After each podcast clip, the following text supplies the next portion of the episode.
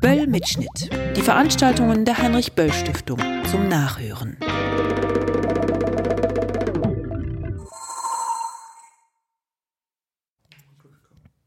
Um Perspektiven der politischen Weiterbildung ging es im Februar 2017 auf einer Konferenz von Green Campus.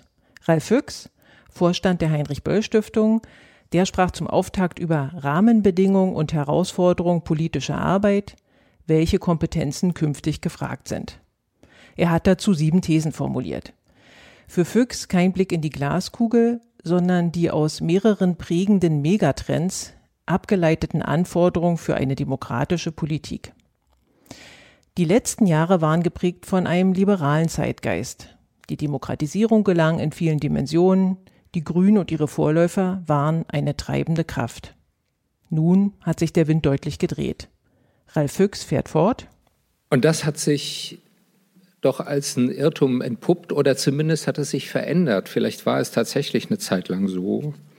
Wenn man die langen Zyklen betrachtet, äh, seit so Ende der 60er Jahre hatten wir ja tatsächlich eine lange Periode der Liberalisierung und Demokratisierung unserer Gesellschaften in vielen Dimensionen, in denen die Grünen auch und ihre Vorläufer, die Bürgerbewegungen, eine treibende Rolle gespielt haben. Das hat sich offensichtlich doch gedreht. Und womit wir jetzt konfrontiert sind, ist ein antiliberales Rollback, und zwar global. Das zeichnet sich schon länger ab in dem sehr selbstbewussten Auftrumpfen autoritärer Staaten, also die Chinas, Russlands, Irans, neuerdings auch Türkeis dieser Welt. Und jetzt schlägt das auch um in die Kernländer des Westens. Ähm, wir haben eine, ich würde sagen, nicht nur das ist nicht ein konjunkturelles Phänomen, sondern wenn man versucht zu verstehen, was sich da zusammenbraut, dann verdichtet sich das zu einer Krise der liberalen Moderne. Und zwar mit allen Ingredienzen dieser Moderne. Globalisierung, was wir doch eine ganze Zeit äh, als eine Grundtendenz der sagen, Moderne betrachtet haben, ähm, wird inzwischen nicht nur umkämpft im Hinblick auf, wie gestalten wir Globalisierung, sondern sie wird selbst in Frage gestellt. Wir haben eine Renaissance von Nationalismus, von protektionistischen äh, sagen Strömungen. Ähm, das Konzept universeller Werte wird massiv in Frage gestellt. Ähm, also im Grunde die ganze Charta der, der Vereinten Nationen, die Idee der Universalität der, der Menschenrechte äh, wird bestritten äh, zugunsten eines Konzepts von Kulturkreisen, die jeweils ihren eigenen Normen und Werten äh, folgen. Die ganze Idee, dass Grenzen zunehmend durchlässig werden, ähm, die Akzeptanz für, für Einwanderung und damit auch die Krise des, der Idee der multikulturellen Gesellschaft. Äh, selbst die Grünen benutzen diesen Begriff ja kaum noch oder wenn, dann nur sehr äh, zögerlich. Ähm, das wird von Teilen unserer sagen, Gesellschaften inzwischen massiv äh, in Frage gestellt. Es gibt eine, eine Tendenz der Rückkehr zu ethnischer und kultureller Homogenität, also zu Politik von geschlossenen Gemeinschaften gegenüber der Idee der offenen Gesellschaft. Die Auflösung der traditionellen Geschlechterrollen, auch das äh, eigentlich ein Kern der, der liberalen Moderne, ähm, ist eben ebenfalls wieder hoch umstritten, also die Rückkehr patriarchaler Familienbilder, traditioneller sozialer Normen. Ähm, Parlamentarismus und Parteiendemokratie, also das Konzept der repräsentativen Demokratie, dem wird entgegengehalten der Ruf nach Volksdemokratie. eine Tendenz, ich würde sagen, die die Grünen selbst eine Zeit lang doch mit befördert haben. Die Überhöhung der direkten, der, der plebiszitären Demokratie als etwas höherwertiges, als eigentlich etwas demokratischeres als äh, der Parlamentarismus. Ähm, und last not least das Misstrauen gegen akademische Eliten und das politische Establishment. Also die antiliberale Revolte, die wir gegenwärtig in Europa und in und Amerika sehen, ist im Kern eine Revolte gegen die liberalen Eliten. Also gegen diejenigen, die sich wohlfühlen mit der Globalisierung und mit diesen ganzen neuen Tendenzen, die ähm, die Moderne mit sich äh, bringt. Ähm, und die sind doch jetzt in, unter Generalverdacht geraten. Also wir haben lange das Ausmaß an Ärger und das Ausmaß an Wut unterschätzt, was sich in der Gesellschaft zusammengebraut hat gegen diesen Konsens der liberalen Eliten. Und ich glaube nicht, dass diese Auseinandersetzung nur vorübergehender Natur ist, dass wir sagen, in ein oder zwei Jahren wieder zurückkehren können zum Status quo ante, sondern ich bin doch ziemlich überzeugt, dass das eine sehr langfristige und sehr grundsätzliche Auseinandersetzung äh, sein wird, in die wir jetzt geraten. Also, um es mal kurz zu machen, die Schönwetterperioden ähm, demokratischer Politik sind vorbei. Ähm, und wir kommen jetzt in eine Phase, in der wieder andere Qualitäten gefragt sind für politische Akteure. Ähm, und das hat dann wieder mit unserem Thema zu tun, welche Kompetenzen ähm, braucht demokratische Politik und äh, welche Angebote müsste demokratische politische Weiterbildung machen.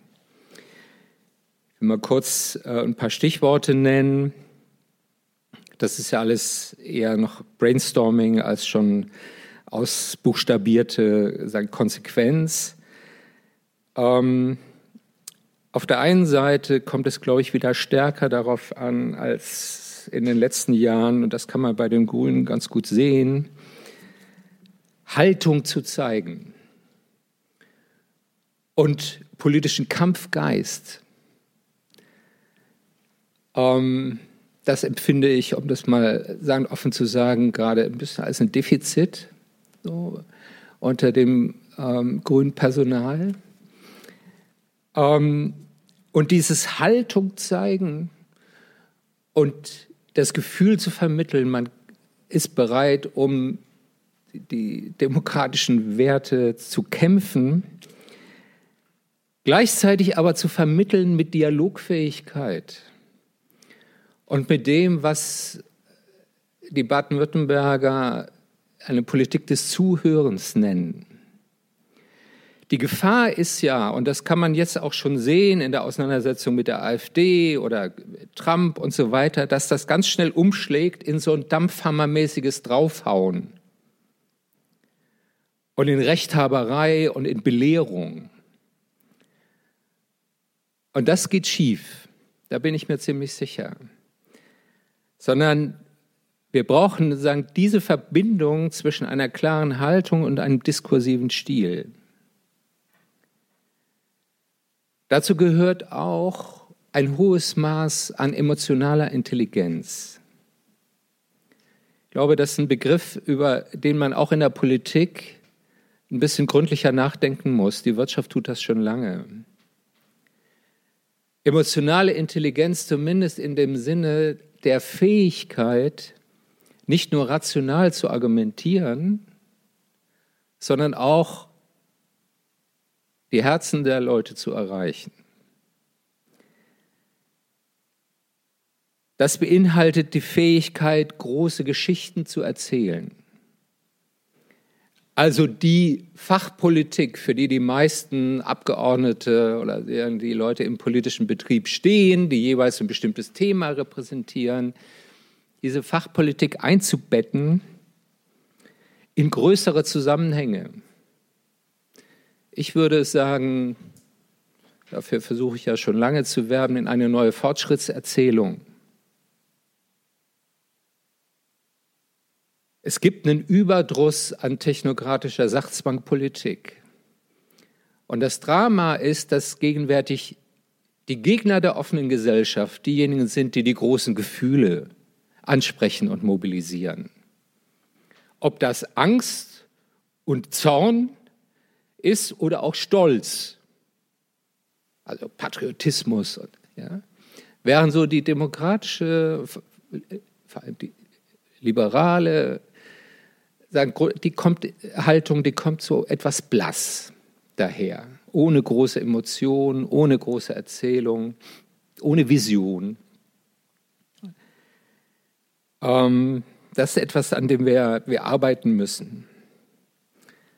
Und vielleicht noch ein letzter Punkt, das hängt alles mit allem zusammen, die Fähigkeit, Orientierung zu vermitteln in Zeiten von stürmischen Veränderungen. Meine, wir leben in einer Periode, in der so viele fundamentale Veränderungen gleichzeitig stattfinden, dass das fast unvermeidlich ein Grundgefühl von Unsicherheit erzeugt in der Gesellschaft. Und auf dieses Grundgefühl von Unsicherheit muss man einerseits mit konkreten politischen Strategien antworten, also soziale Sicherheit und Bildung und Befähigung von Individuen mit Wandel umzugehen, aber es braucht eben auch diese Fähigkeit, Ereignisse zu erklären, zu interpretieren, sie in Zusammenhang äh, einzuordnen und ja, Orientierung zu vermitteln. Hier geht's lang.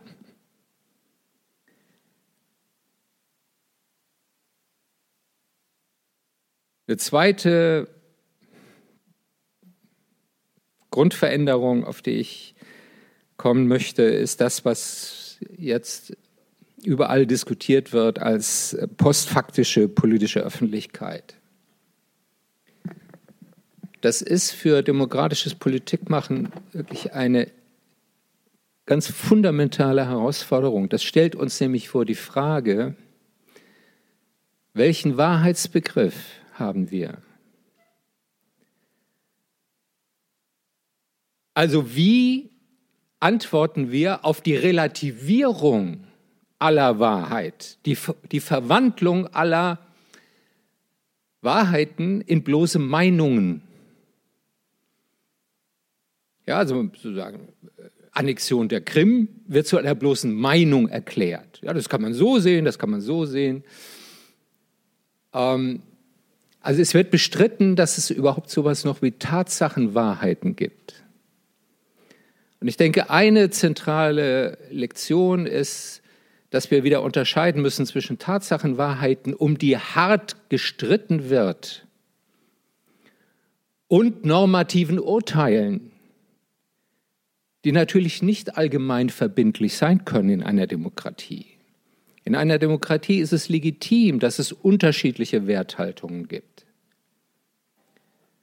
ja, dass es einen Pluralismus an Weltanschauungen und an Prioritäten ähm, gesellschaftlichen Handelns äh, sagen, gibt. Aber wir müssen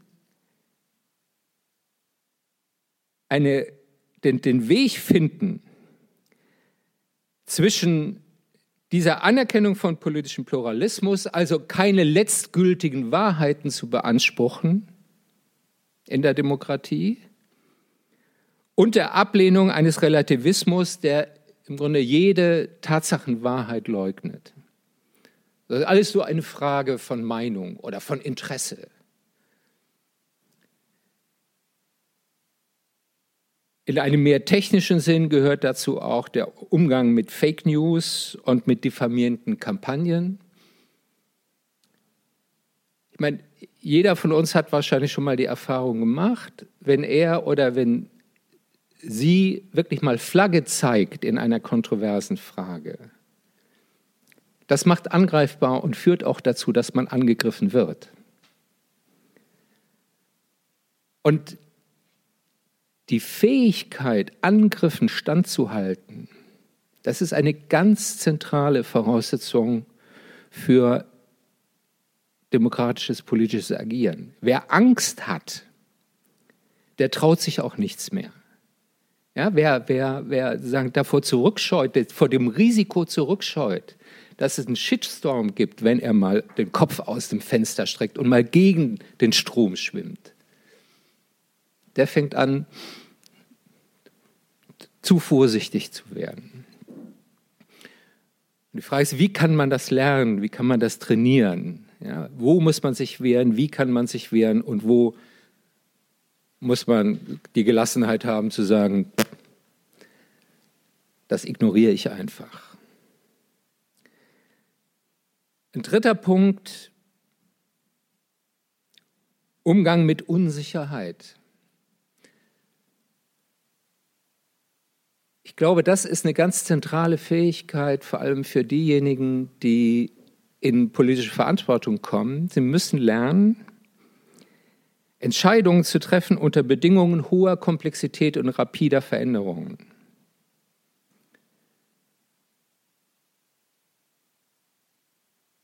Es gibt einerseits kann man den Fehler machen, ähm, zu früh und zu schnell zu entscheiden, auf einer zu schmalen Basis von Kenntnissen und von ähm, Einschätzungen über potenzielle Effekte von sagen, Entscheidungen, welche Nebenwirkungen hat das. Ähm, und man kann den Fehler machen, aus lauter Angst, falsch zu entscheiden, gar nicht oder zu spät Entscheidungen zu treffen. Und diese Fähigkeit zu trainieren, Entscheidungen zu treffen unter hohem Druck, hoher Unsicherheit und einer hohen Komplexität, der Verhältnisse, mit der wir es zu tun haben, das ist eine ganz zentrale Qualität für ähm, politisches Handeln. Das setzt voraus die Fähigkeit zu interdisziplinären und vernetzten Denken. Es setzt voraus ähm, die Einbettung äh, des eigenen Handelns in Teams, die sagen, gemeinsam ein Mehr an Wissen und ein Mehr an Intelligenz in die Waagschale bringen. Und es berührt eine ziemlich interessante Frage, ist eigentlich eine alte Frage äh, in der politischen Theorie, nämlich welche Rolle spielt Intuition in der Politik? Welche Rolle spielt Intuition bei Entscheidungen? Kann man Intuition schulen? Das ist ja etwas, was auf Erfahrungswissen sagen, passiert.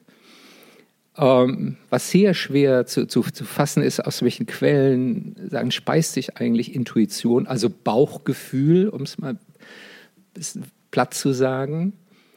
Und in welcher Art von Entscheidungen sollte man eigentlich seinem Bauchgefühl folgen und in welchen nicht? Wo muss man versuchen, Emotionen möglichst auszuschalten und strikt rationale Entscheidungen zu treffen? Und wo haben Emotionen ihren legitimen Platz, auch in politischen, schwierigen politischen Entscheidungen? Ich meine, die meisten oder alle von uns werden das auch aus ihrem persönlichen Leben kennen. Man kommt immer wieder in eine Situation, wo es, man sich entscheiden muss, zwischen Intuition und rationalem Kalkül. Und das mal zumindest zu reflektieren, ich bin, mich sicher, ich bin nicht sicher, ob man das schulen kann, um nochmal auf den Begriff zurückzukommen, aber das zu reflektieren, das finde ich eine, eine wichtige Aufgabe für politische Weiterbildung. Vierter Punkt, In Zeiten hoher Verunsicherung wird Vertrauen zur zentralen politischen Währung. Es geht nicht nur um Brillanz, also intellektuelle Brillanz, Fachkenntnis, sondern es geht um die Vermittlung von Vertrauen. Und das ist eine Persönlichkeitsfrage. Also eine Mischung aus fachlicher Kompetenz, Glaubwürdigkeit, Krisentauglichkeit, Kommunikationsfähigkeit. Das ist ein ziemlich komplexer Mix von Eigenschaften, die dann in ihrer Summe vertrauensbildend wirken oder Misstrauen erzeugen.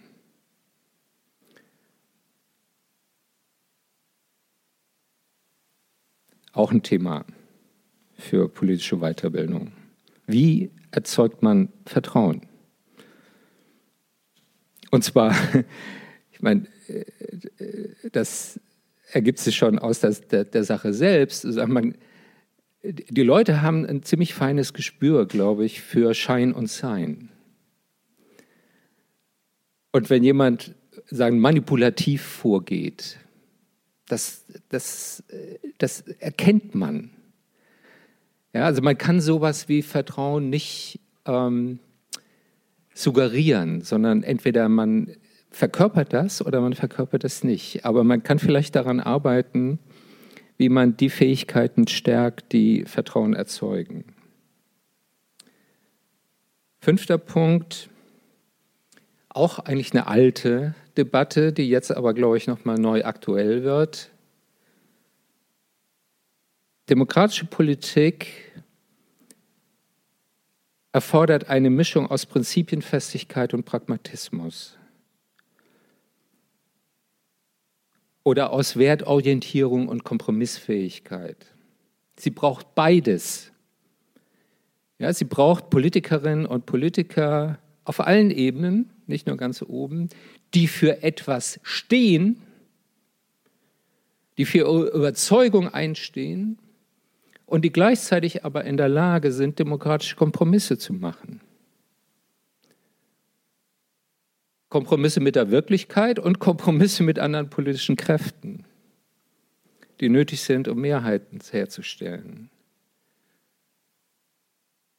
Und das ist eine sehr feine Balance zwischen Dogmatismus und Beliebigkeit. Beides ist schlecht. Aber das kann man, glaube ich, auch trainieren. Und es gibt ein paar Beispiele. Ich jetzt mal bei allem, was man an ihm kritisieren kann, aber Kretschmann ist so jemand, der ganz offenkundig das beides verkörpert. Also eine klare Wertorientierung und diesen demokratischen Pragmatismus. Und das ist vertrauensstiftend. Schließt an, an das Thema zuvor. Sechster Punkt,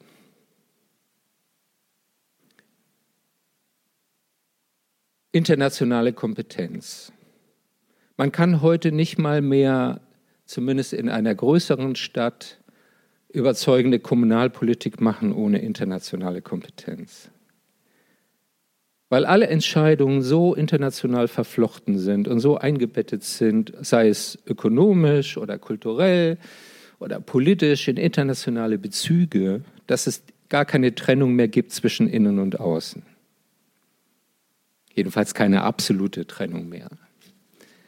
Das heißt, wir müssen systematisch diese internationale Kompetenz stärken. Die Fähigkeit, globale Entwicklungen zu verstehen, zu interpretieren und das eigene Handeln in sie einzuordnen.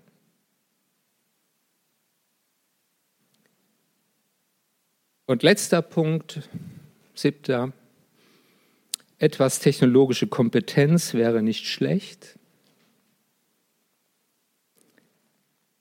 Wer über digitale Revolution, über Biotechnologie oder über Reproduktionsmedizin nicht halbwegs fachkundig reden kann, ist ein moderner Analphabet.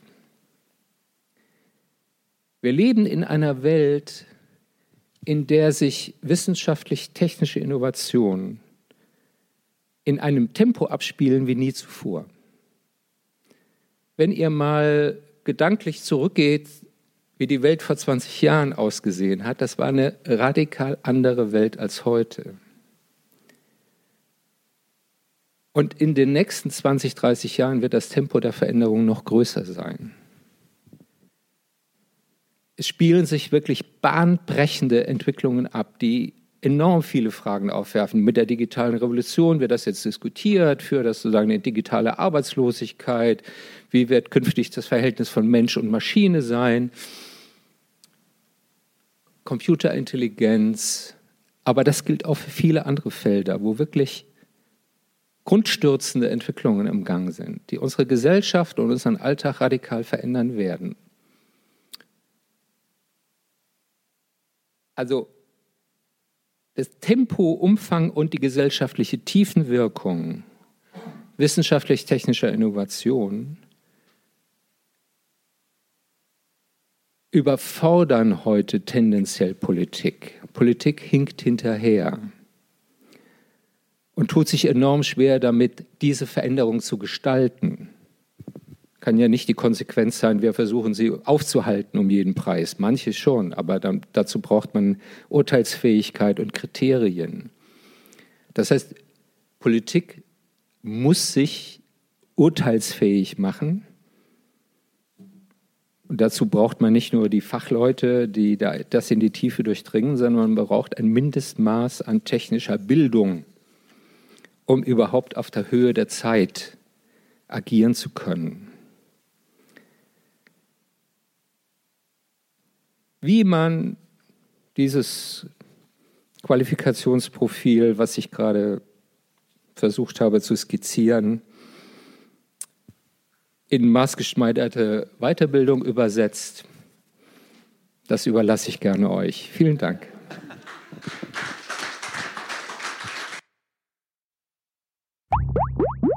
Böll Mitschnitt. Die Veranstaltungen der Heinrich Böll Stiftung zum Nachhören.